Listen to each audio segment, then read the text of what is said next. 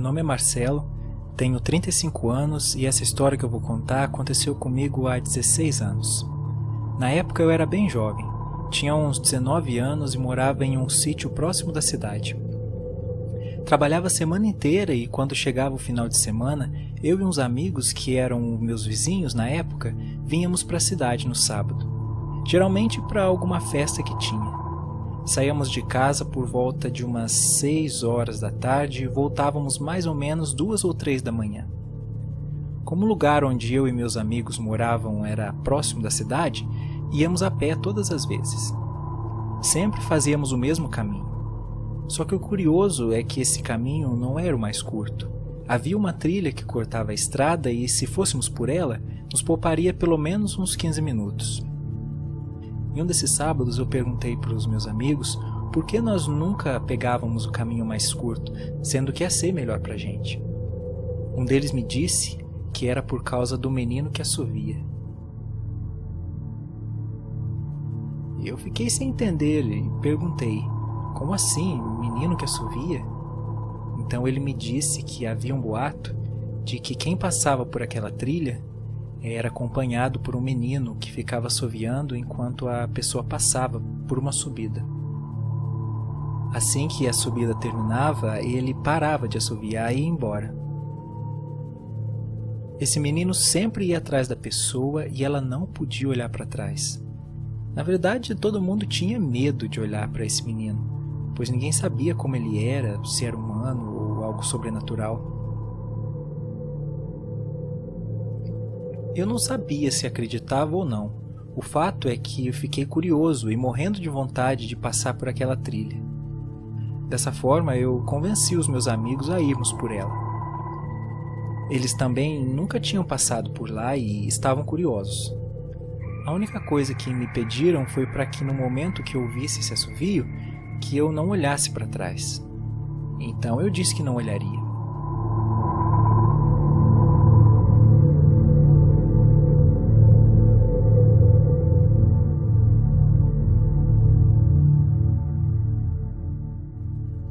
Começamos a caminhada por essa trilha e assim que avistamos a subida onde supostamente o menino aparecia, o medo tomou conta de todos e começamos a subir em silêncio. Quando de repente, nós começamos a ouvir o assovio.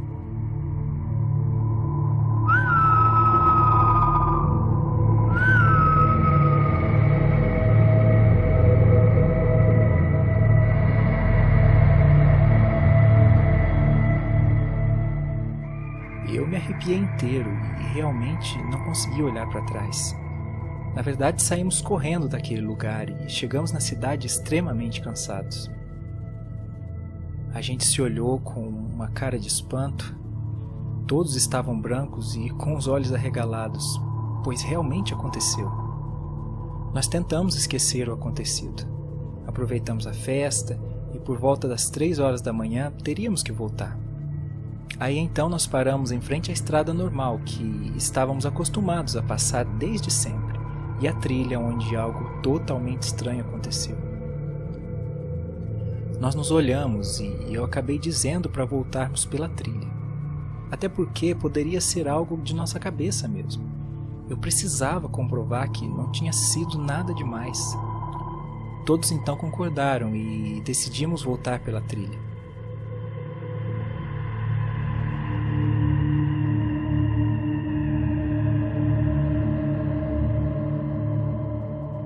Hora de descermos o morro, o medo já havia tomado conta de todos nós.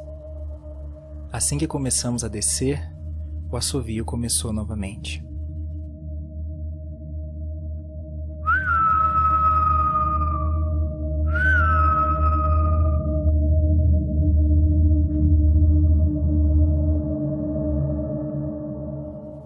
Meus amigos mais uma vez saíram correndo e eu faria o mesmo, mas não fiz. Eu precisava olhar e constatar aquilo. Então ficamos só eu e o menino na trilha.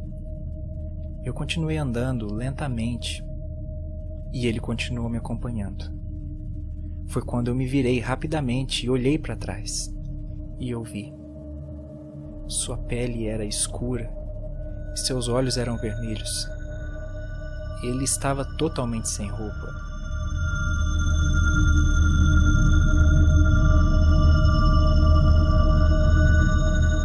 Na hora eu fiquei paralisado. Então ele assoviou novamente, me olhando com aqueles olhos vermelhos arregalados. Eu me assustei e acabei dando um tapa em seu rosto.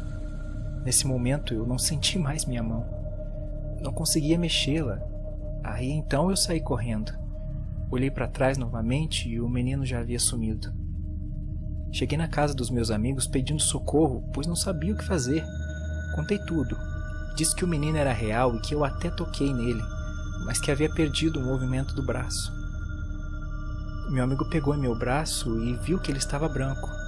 Então me disse que o sangue havia parado de circular ali. Por isso eu não conseguia movimentá-lo. Mas fomos fazendo alguns exercícios e logo foi voltando ao normal. Todos ficaram espantados com o que tinha acontecido, e foi aí que eu constatei que se tratava de algo sobrenatural. Não poderia ser uma criança normal que estivesse até mesmo precisando de ajuda.